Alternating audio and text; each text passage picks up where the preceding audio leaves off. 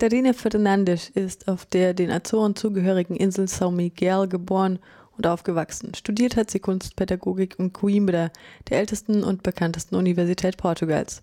Schon zu Studienzeiten gehörte sie zu den wenigen, die Studiengebühren hinterfragten und ging für soziale Gerechtigkeit auf die Straße. Seit einem Monat lebt sie in Frankreich, da sie in ihrem Heimatland Portugal keine Perspektive für sich sieht.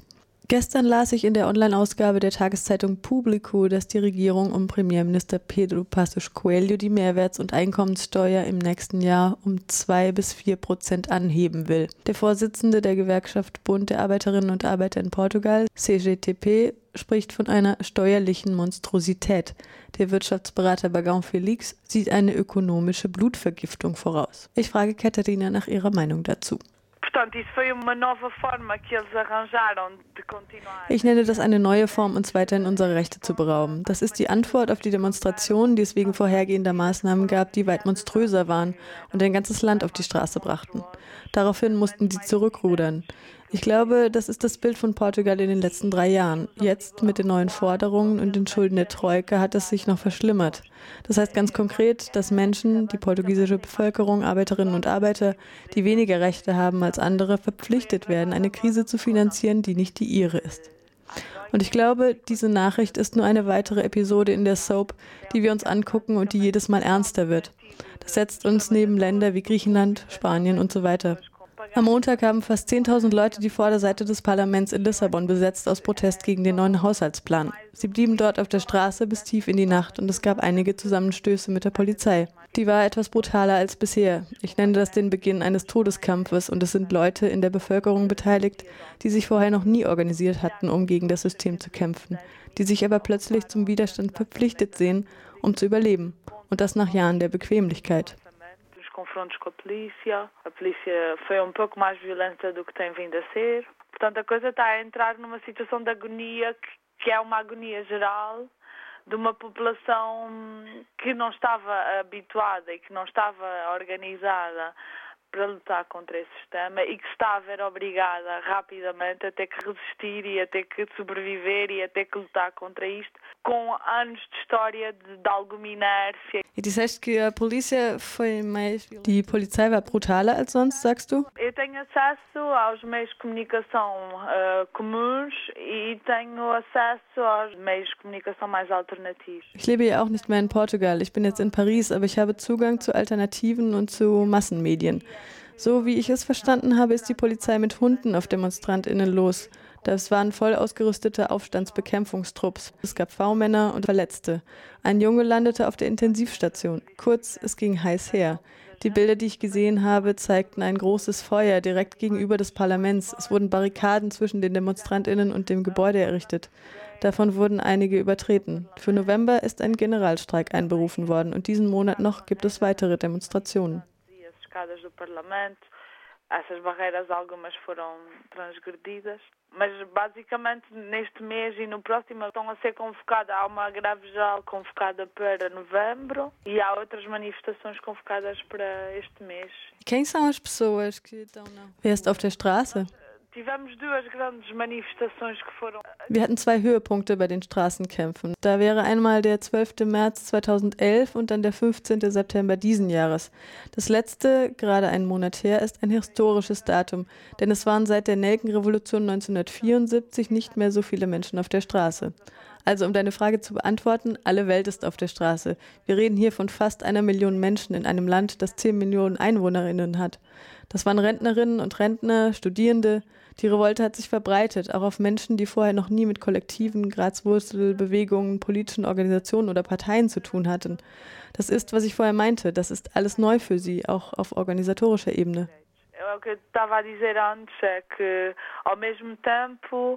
muita gente que, que não tem um background de, de participação comunitária, no sentido de, de, fazer parte de organizações de coletivos, de, de organizações políticas, de partidos, etc. Isso é tudo novo para elas, não é? Mesmo a nível de organização. Jetzt hast du schon die Nelkenrevolution angesprochen. Ich habe im Netz gelesen, dass sich das Militär mit den Menschen solidarisiert hat. Que o militar também se solidarizou com, com as pessoas? Das ist eins der Dinge, welches, wenn ich mich nicht irre, schon letztes Jahr passiert ist. Da hat das Militär verkündet, dass es in Anbetracht des sozialen Konflikts nicht die Regierung verteidigen würde, sondern auf der Seite der Bevölkerung sei. Dieser 15. Oktober 2011 war richtig heftig. Vier Tage vorher hatte der Premierminister extrem aggressive Einsparmaßnahmen angekündigt, welche die Armen noch ärmer machen würden.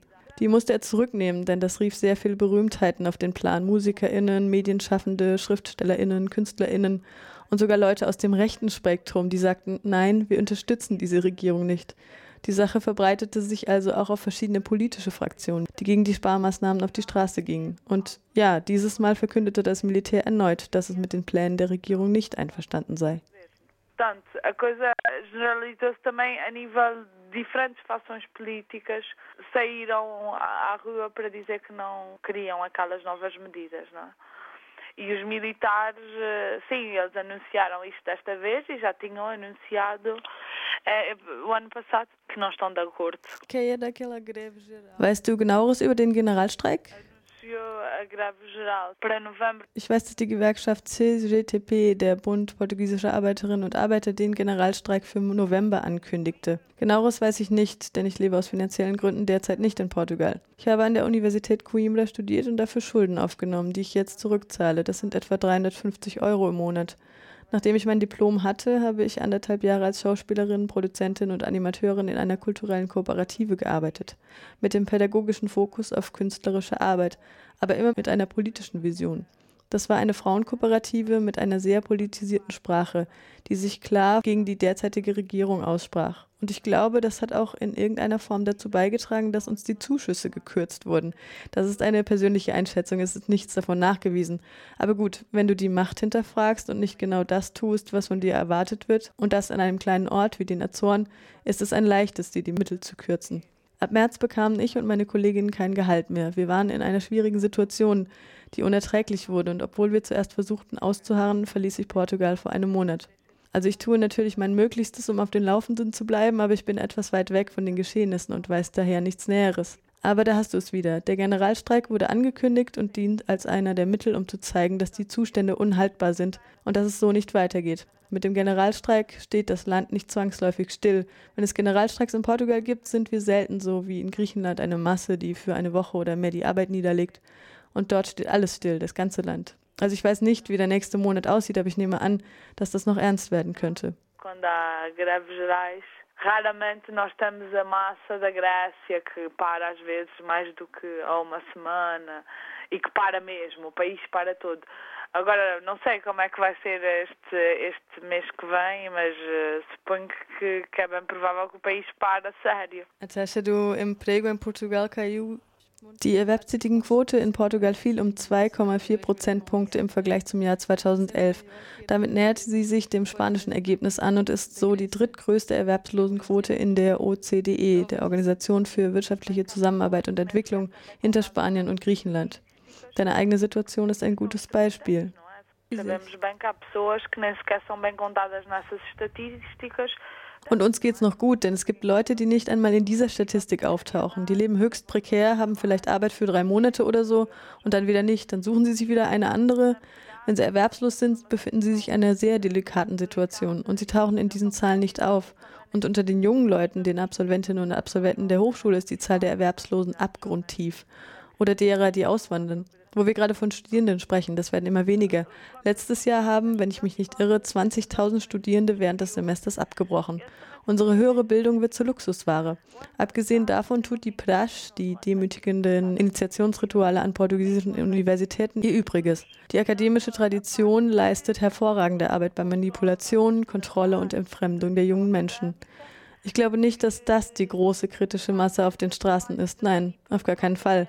Die letzte Demonstration in Coimbra zählte 20.000 Leute an einem Samstag. Du warst da, du weißt, dass die jungen Leute am Wochenende heimfahren.